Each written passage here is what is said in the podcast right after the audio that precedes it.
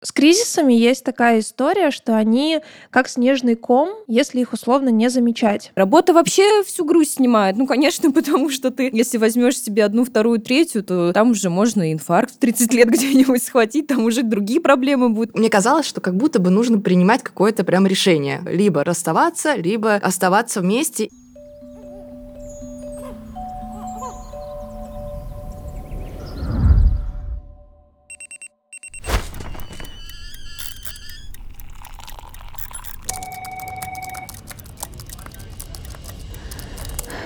Привет! Это подкаст «Проснулись взрослыми» о том, как ожидания от взросления сменяются реальностью, о кризисе 30-летних, внутренних изменениях и поиске себя. Мы, Алена и Женя, за первые 9 выпусков нашего подкаста успели поговорить про разные проявления кризиса 30. Сегодня у нас необычный выпуск. Мы пригласили в гости психолога и ведущую подкаста «Чуть не развелись» Марию Иванову. Хотим поговорить про кризисы как неизбежный этап любого пути и про то, как с ними справляться. Маша, привет! Спасибо, что согласилась с нами пообщаться. Наверное, давай поговорим поговорим о том, что такое вообще кризис 30, откуда он берется. И такое ощущение, ну, лично у меня, что когда я была по юнее, в 15-20 лет, казалось, что кризис, он только среднего возраста, там где-то в 40, ну, там доживем, тогда посмотрим, что с этим делать. Привет, привет, Женя, привет, Алена. Я рада, что вы меня пригласили. Это, конечно, такое, да, немножко в другой роли, в роли гостя, не в своем подкасте. С этой точки зрения очень радостно и приятно здесь быть. Мне не хочется сегодня давать таких вот каких-то директивных ответов, что типа это вот так, это вот так, потому что это можно в целом, наверное, как-то загуглить, да, какие есть кризисы. А хочется, наверное, здесь, э,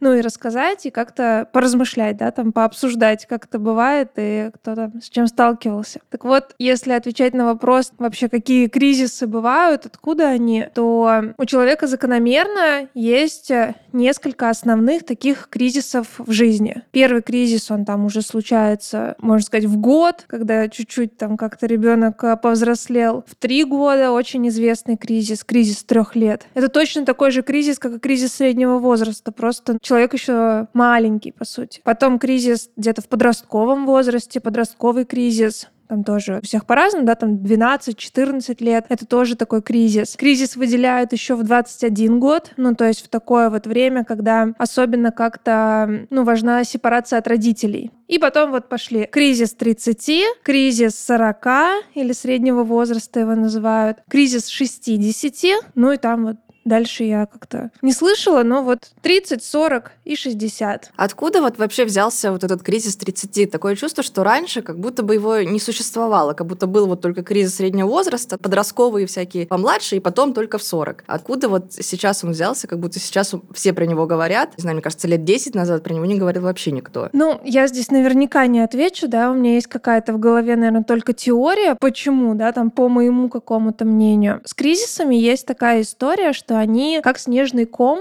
если их условно не замечать. И у меня есть такое ощущение, что условно поколение наших родителей или там поколение тех, кому сейчас как раз-таки 40, что они, во-первых, и не знали, возможно, о том, что эти кризисы существуют, а во-вторых, возможно, ну как-то эти кризисы там проскакивались, которые были до. Потому что как кризис работает? Вот есть там кризис трех лет, если там родители его как-то заминают, закрывают глаза, говорят, ой, все нормально, не придумывай, ой, поплачет, перестанет, а, не нравится там, не скули, я не знаю, ну какие-то такие вот заминающие, подавляющие штуки, то этот кризис острее потом будет проявляться в следующий период, например, в подростковый. Если и в подростковом возрасте там все говорят, ой, ты просто не знаешь жизни, ой, да что ты там, как-то, да, как с подростками часто бывает, никто их не слушает, э, не верит верят, что им на самом деле тяжело, и их психика, их тело вообще меняется, и в этом состоянии как-то сложно оставаться стабильным, то этот момент тоже может как-то там пропуститься. И вот 30 уже подходит. И этот снежный ком, он такой, просто его уже распирает.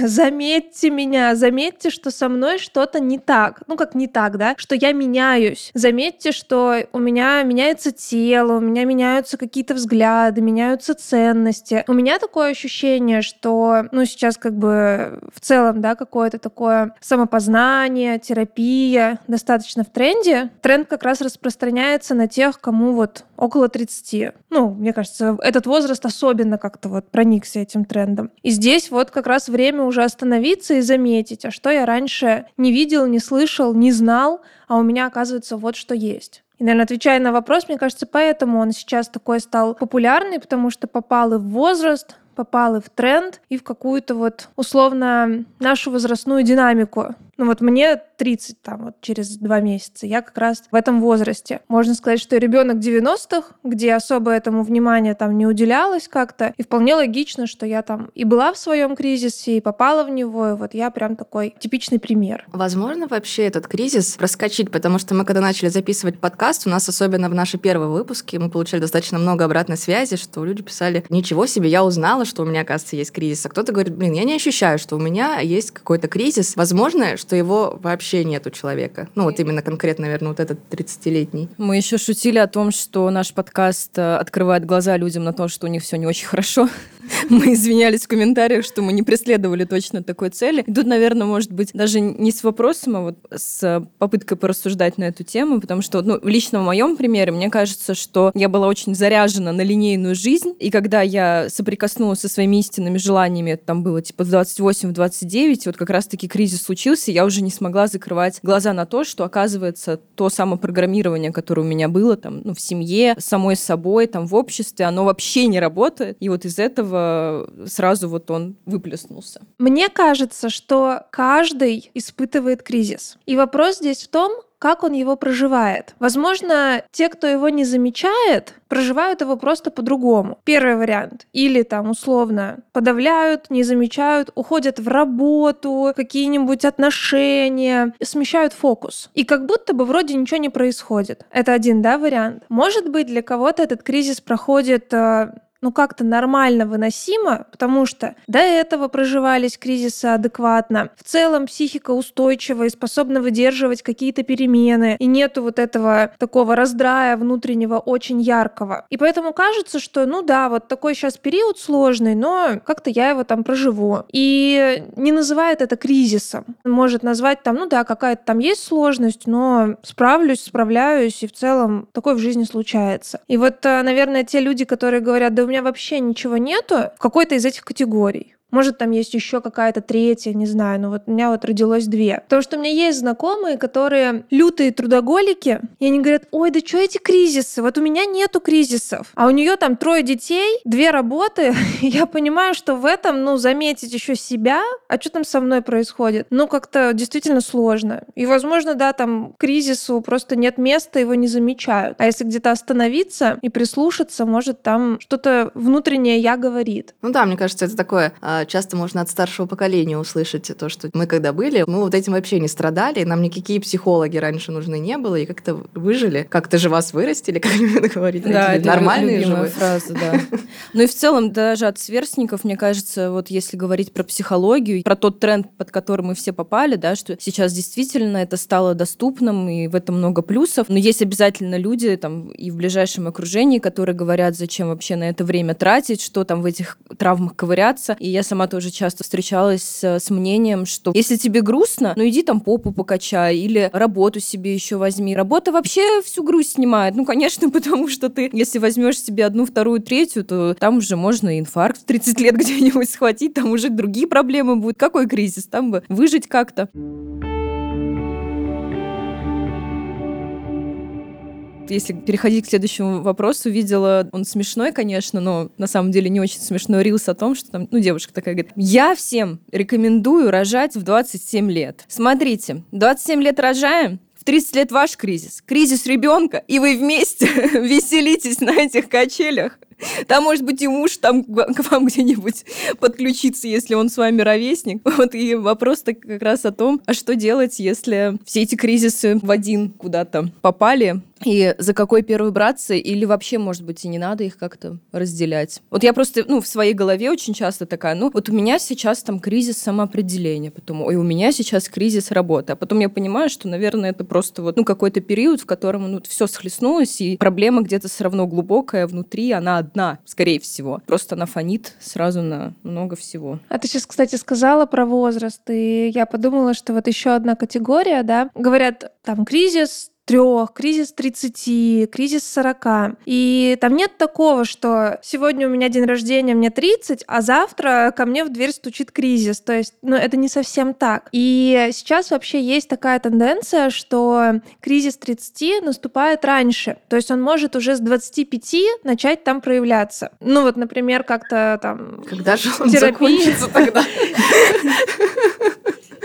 А будет ли хорошо? Я там? замечаю, что вроде бы там, не знаю, 25, 26, 27 лет человеку, а уже есть такие, ну вот там звоночки, а кто я, а чего я хочу, а куда я иду. Потому что вопросы кризиса 30, они такие, вот чем я ценен, что я из себя представляю, к чему я пришел там к этому возрасту. Вот эти экзистенциальные вопросы, они как звоночек кризиса, что, м-м, кажется, я начал задумываться не только там в рамках своей рутины, где я все время привык, проснулся, пошел на работу, вернулся, друзья, там семья, а раз там и о чем-то таком еще более философском, экзистенциальном задумался. И если он начинается в 25, да, соответственно, он и заканчивается раньше. Там, не знаю, может быть, за год кто-то раз там, ну, разобрался, понял как-то, сменил работу, сменил свое направление, куда он шел. Ну, то есть не обязательно, что он прям в 30, и вот надо в 30 ждать. Может, кто-то его еще в том числе не замечает, потому что не заметил, как там в 25-26 было хреново. И хотелось все менять, разводиться или наоборот замуж выходить, ну, какие-то там совершать такие глобальные сдвиги в жизни, условно. Мне вот интересно, ну, наверное, если перейти там к рассуждениям, например, каким-то там личным примерам, я думаю, что ну, тебе должно быть понятно, потому что ты тоже мама, и ты ждешь там второго ребенка. У меня есть один ребенок, и я вот с одной стороны нахожусь вот в этом кризисе 30 и какого-то вот поиска вот действительно там кто я, чем мне заниматься и все такое. С другой стороны, где-то там в недалекой перспективе мы думаем о том, что может быть нам нужен второй ребенок. И вот и непонятно за что хвататься, потому что с одной стороны кажется, а вдруг случится так, что вот мы решимся на второго ребенка, и это мой кризис отодвинет еще там условно там на три года, когда ты там сильно поглощен ребенком. И вот что делать в каких-то таких ситуациях, может быть, там ты там из личного опыта, как это? Лучше ждать, когда ты разберешься со своим личным кризисом и потом уже условно заниматься детьми, или это как-то все можно делать параллельно? Ну как у тебя, может быть, это было? Да, это как э, в вашем последнем выпуске подкаста, где тебя просили выключить психолога и включить человека.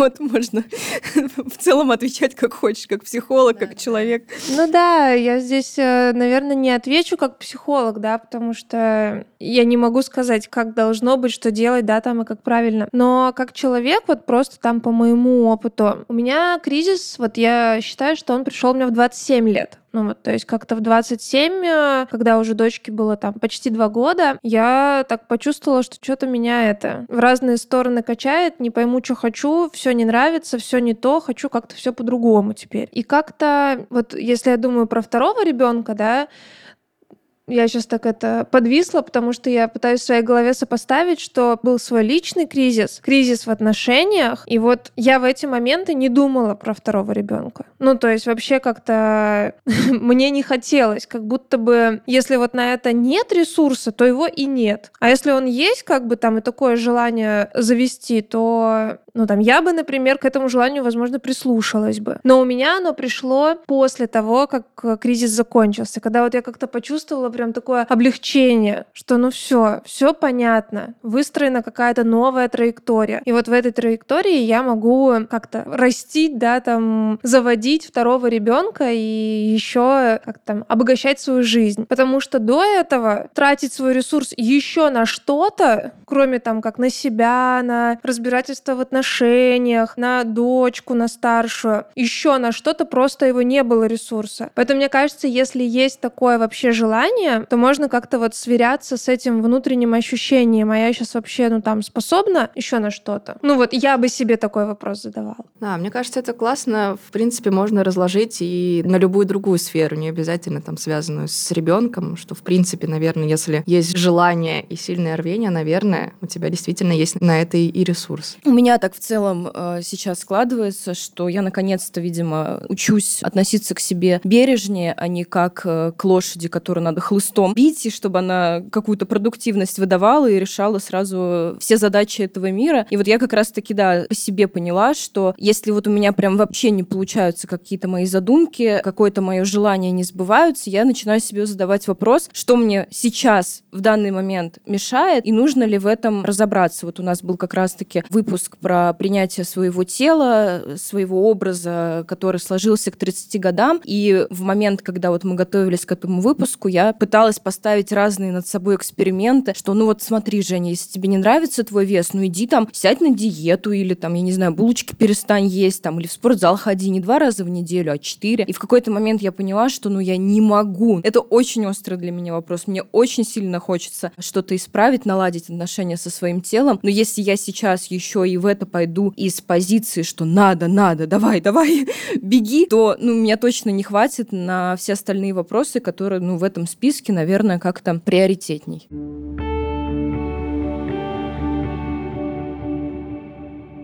Расскажи, пожалуйста, как ты помогаешь себе вот в кризисные моменты? Может быть, еще есть какие-то лайфхаки, может быть, клиентам ты даешь какие-то инструкции по применению к кризису? Самую, наверное, основную вещь, которую я всегда говорю про кризис, ну вот для меня она какая-то основная такая обязательная, это вообще обнаружить его и признать. Потому что долгое время непонятно, что происходит. То есть, когда меня вот начало как-то плющить, и там я не понимала, что вообще я хочу, вот по всем сферам. Кем я хочу сейчас работать? Хочу ли я оставаться в своих отношениях? Хочется ли мне там, не знаю, менять город, переезжать? То есть вот прям шарахнуло как-то меня по всем сферам. В работе со своим психологом для меня первым и важным этапом стало вообще заметить все это дело. Потому что часто, когда но даже там с моими клиентами они говорят там, да все вот вроде нормально, все вроде как вот есть, но вот ничто не устраивает, ни на что нет сил. И, например, там можно вообще выписать, сколько сфер сейчас активны, сколько в каждой сфере делается, сколько туда тратится, ну и так как-то сверху на эту картину посмотреть. И как будто заметить, что помимо дел, которые делаются, еще и происходит в этих сферах. Какое у меня к этому отношение? Ну, там, например, мы делаем свой подкаст, и я вот понимаю, что я там много по нему делаю, и в какой-то момент понимаю, что а мне еще и не нравится это делать. Ну, это я просто как пример. И взглянуть в это порой очень страшно, потому что кажется, как? Это же там моя любимая работа, как я могу признать? Ну или там такой пример, да, более понятный на эмоциях, что с детьми сложно, и от них устаешь. И не знаю, там особенно когда кризис трех, то признать, что твой ребенок э, тебя бесит и высасывает последние силы, очень сложно, потому что ну как? Я же мама, я не могу даже подумать об этом. Вот здесь для меня такая важная вещь была вот во многих таких каких-то неприятных для себя вещах признаться и за этим заметить общую картину. Не в иллюзии какой-то жить, а вот столкнуться со своей вообще реальностью. А что на самом деле у меня сейчас в жизни происходит? Вот так по-честному. А подскажи, вот у тебя, когда вот было ощущение вот этих нескольких кризисов одновременных, было ли какое-то ощущение, что есть какой-то главный кризис, условно, что среди там самоопределения, там кризиса в семье, кризиса с ребенком, что, например, там у вас кризис в семье стал вашим основным, поэтому вы пошли там писать подкаст, например, об этом. Или они все были равны, и эта тема была просто одна из. Как у тебя это происходило? Ну, я так не думала, да, там, что было главнее. Но, наверное, как-то вот у меня началось все с личного кризиса, потом перешло в семейный, и так как в нем уже было задействовано два человека, я там и мой муж, то как будто это занимало основную повестку нашу. То есть мы как-то там оба признали, много на эту тему говорили, и мне даже в какой-то момент казалось, что вот эта тема кризиса в отношениях и наша такая глобальная проблема там быть вместе или разводиться, она настолько заняла вот весь мой какой-то жизненный эфир, что что я прям злилась, что у меня нет времени разобраться с собой. Как будто я там от своего личного кризиса такая отвернулась и давай решать вопросы, что у меня в семье происходит. Мы с Леней много раз обсуждали, я много раз говорила, что там дай мне моего пространства, дай мне время там на меня. Я не хочу сейчас это обсуждать, потому что во мне боролась. Я понимала, что как будто надо как-то и с семейным кризисом разобраться, но я не могу, потому что я сама в какой-то, ну, такой жопе, извините. Ну вот, кстати, про вопрос Алены. Я сейчас просто подумала о том, что я буквально вчера или позавчера я поняла, что у меня есть главный кризис. Ну, то есть я его как-то определила, выделила, и мне от этого стало так легче, что я нахожусь в хорошем настроении вот уже два дня, а это рекорд в моей текущей ситуации. И я поняла, что условно я пошла разбираться с принятием себя, со своим образом физическим, и в какой-то момент, разбираясь, там у меня было задание от куратора в этих вопросах, я поняла, что дело вообще не в этом. И дело в том, что у меня есть там кризис кризис мой личный, условно, а я это кто? Там, в профессиональном плане, в плане самоопределения всего остального. И вот это на самом деле поджирает всю мою энергию, весь мой ресурс и, получается, отравляет мне жизнь. И пока я с ним не разберусь, понятное дело, что я не могу забить на все остальные, они все равно будут фонить. Но пока я вот с этим главным врагом не схлестнусь, не приму его там и не полюблю, то, наверное, ничего глобально не изменится. Слушай, ну я вот с тобой так очень согласна согласна в этой мысли. И даже, например, мне помогло как-то, ну там, собрать себя то, что мы в какой-то момент с Леней разъехались. Мы были в Грузии, я улетела в Россию, планировала там на месяц, но в итоге Леня через две с половиной недели прилетел обратно. Но вот за эти две с половиной недели, пока я была вдвоем с дочкой, мы договорились, что мы особо не будем там как-то общаться именно на тему кризиса, там выяснять отношения. Вот просто мне хотелось побыть с собой и как-то там себя в этом заметить. И вот как будто этих двух с половиной недель мне хватило, чтобы погрузиться в какое-то свое состояние. Вот немножечко там действительно что-то другое пока что поставить на паузу, наполнить себя. Потому что если я вся разваленная в кризисе, без ресурса, без сил, то, соответственно, у меня нету этих сил, чтобы решать что-то другое. Как будто здесь вот, я не люблю уже эту заезженную фразу, там, маску сначала себе, потом ребенку, но что-то в ней есть. Как будто бы там себя можно в состояние вообще привести какое-то рабочее, чтобы из этого состояния уже решать дальнейшие кризисы вокруг себя. Мне еще интересно вот тот факт, что ты говорила про, что кто-то кризисы там может за год пройти. У меня есть ощущение, что у меня этот кризис уже подзатянулся. Ну, то есть я не могу себе дать отчета, например, когда у меня начался этот кризис. Ну, прям вот какой-то точки не, не могу ее найти для себя. Но как будто есть ощущение, что я в нем нахожусь, ну, там, 2-3 года, и все никак не могу из него найти выход. Есть ли вообще вообще, наверное, там какая-то финальная точка выхода из кризиса, когда ты понимаешь, что все вот он позади или нет? Ну, мне стало легче, наверное. Как будто я пришла в состояние, где я не разваливаюсь, а где я устойчива в кризисе. Вот так как-то. Как будто из него так, ну, одним днем не выпрыгнуть. И это было, например, в августе, а вот для себя я как-то отмечаю точку, что, ну вот, наверное, все, я вышла,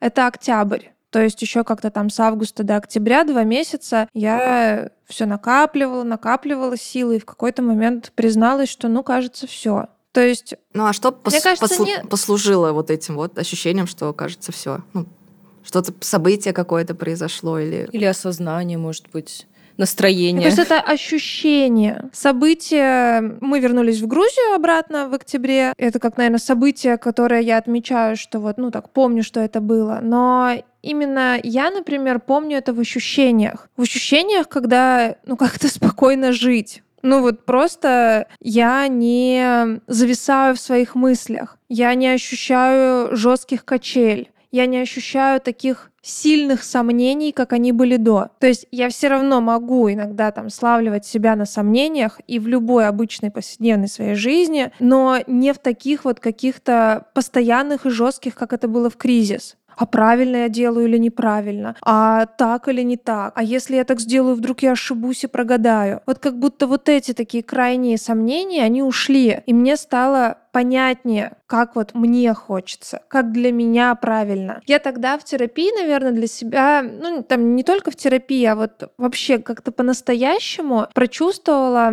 вот эту фразу, что вот может нету правильного и неправильного. Есть вот правильное для меня, и оно может быть неправильно для кого-то другого. И вот как-то мне в ней стало очень комфортно. Я как будто подумала, я буду вот так делать, вот так действовать, и это будет правильно для меня. Это то, что подходит именно мне сейчас. Пусть как-то, да, глобально это может быть не очень.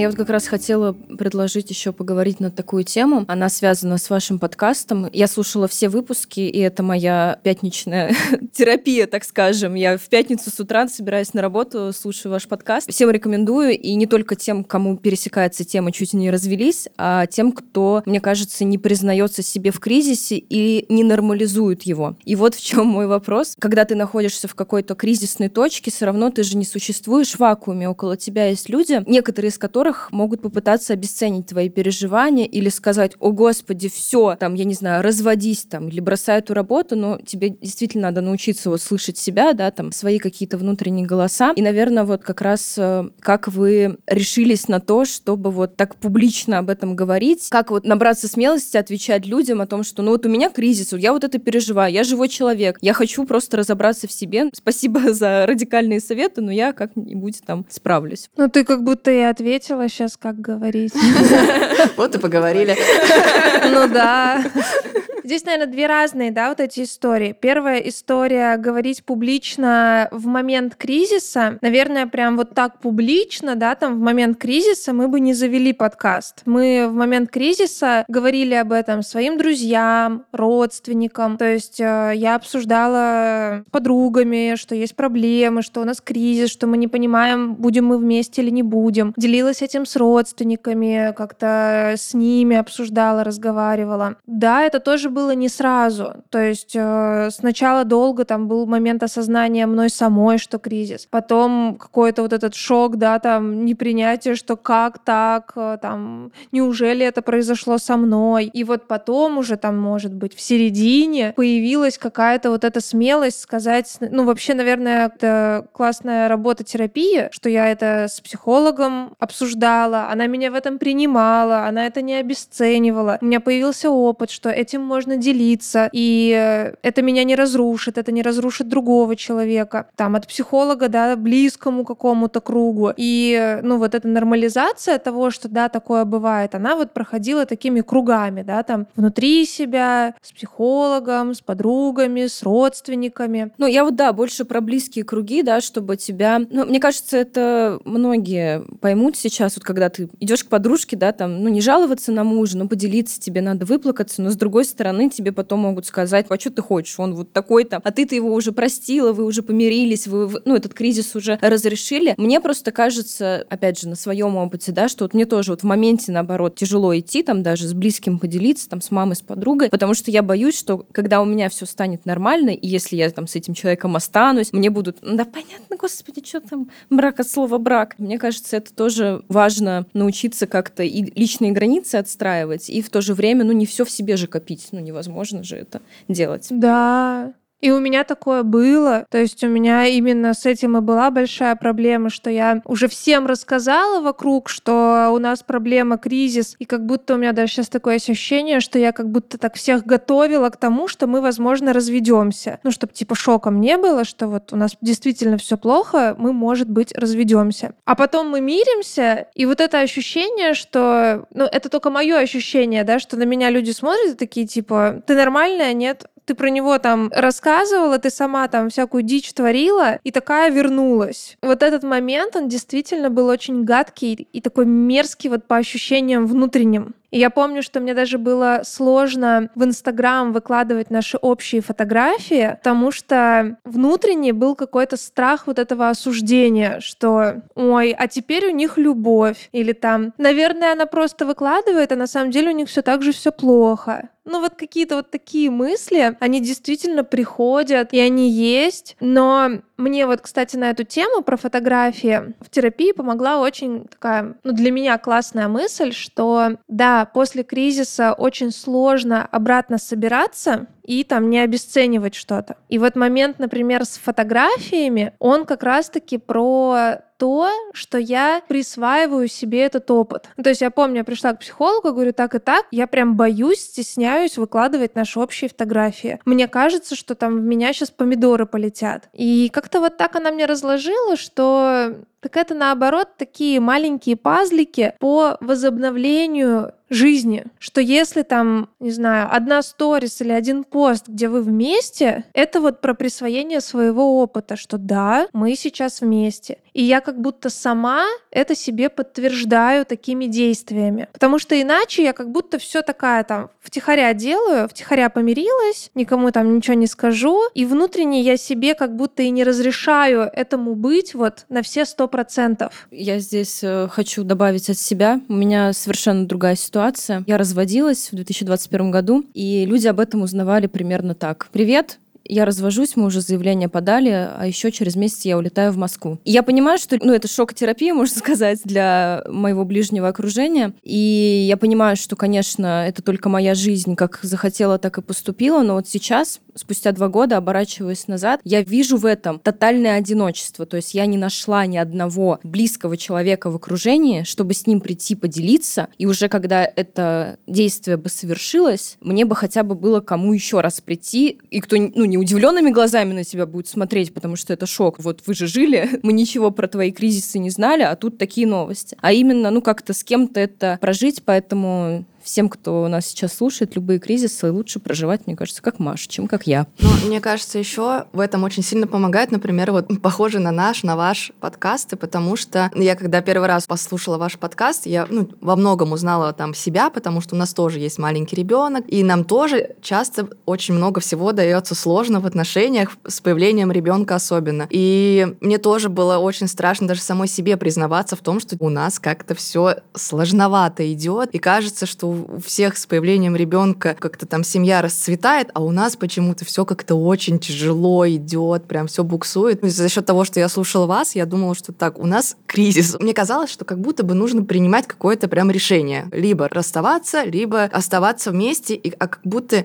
нет вот этого варианта, что как бы это можно просто прожить и что-то там, ну, продумать и что-то поменять. Как будто бы, если что-то вот идет так плохо, как будто выход... Только развод, ну, либо расставание. Я просто, да, дополню, что я тоже, когда начала слушать э, ваш подкаст, у нас был с молодым человеком кризис, и тоже вопрос стоял ребром расставаться, расходиться, а я в целом человек, который, ну, любит вот это вот. Ну, не получилось, обрубили, следующий. И я такая слушаю, такая думаю, блин, ну люди живут совершенно по-другому. То есть ты немножко отражаешься об чужой опыт, и у тебя уже есть свой опыт, где ты уже обрубила, и тебе это далось очень тяжело, и ты там пережила еще один кризис в своей жизни. И действительно, я такая, я просто и помню то утро, когда я сижу, слушаю, и такая думаю, ну в целом-то, ну вот, ну как бы люди живут, дальше работают над отношениями, не бывает конфетно-букетного периода, не бывает все гладко. И я еще помню, себе говорю о том, что ну вот, у тебя же были другие кризисные моменты, но с ними же ты справилась, и сейчас как как-то функционируешь, значит, и с этим э, можно справиться как-то по-другому. Ну вот ты сейчас, кстати, Жень, сказала классную вещь. Возвращаясь немножко к вопросу такой самопомощи, вот что можно там как-то себе, да, как помочь? Это вот действительно вспомнить свой какой-то успешный прошлый опыт. А где у меня так получилось? А где я осталась в какой-то сложной ситуации, удержалась в ней, смогла ее пережить, прожить и жить дальше уже в каком-то таком нормальном для себя русле. Обращаться к своему прошлому опыту — это тоже, ну вот для меня такая самопомощь, что вот тогда получилось, у меня уже есть опыт, у меня уже получалось, я так уже умею. И как-то как будто это очень поддерживает. У нас есть традиция, мы задаем финальный вопрос, и сегодня мы хотим его задать только себе, но обычно мы друг другу его задаем. Наш финальный вопрос сегодня будет адресован Маше. Маша, как принять, что кризис это нормально? С практической точки зрения, как его принять, я всегда рекомендую терапию. Вот в ней можно его заметить, в ней можно его принять, в ней можно его прожить. Она помогает именно даже поддерживать и проживать эти состояния. С точки зрения просто какого-то там внутреннего ощущения, да, как принять. Ну, как-то сложно, не просто. Хочется отбрыкиваться и вообще говорить, да нет, это не про меня, я нормальная. Нет никаких у меня кризисов. И как принять? Ответ в вопросе, да, но вот принять, что кризис — это нормально, потому что это действительно нормальная вещь. Кризис, он э, физиологически складывается в том числе за счет изменений нашей психики и тела. И вот так выстреливает. И это нормально и закономерно. Вот, наверное, эта мысль тоже может как-то подкреплять, что это точно нормально. Спасибо, Маша. Спасибо тем, кто послушал наш сегодняшний выпуск. Мне кажется, это получился самый терапевтичный наш выпуск за все 10 эпизодов. Скоро Новый год. Скоро Новый год, да. Подписывайтесь на наш подкаст, на подкаст «Чуть не развелись». Подписывайтесь на наши соцсети, оставляйте комментарии. Да, и лайки в Яндекс Музыке. В Apple подкастах тоже. Маша, спасибо большое, что пришла. Спасибо. Спасибо большое вам, что пригласили. Мне было как-то очень сегодня тепло и приятно с вами поболтать. Спасибо. Все, всем пока-пока. Пока-пока.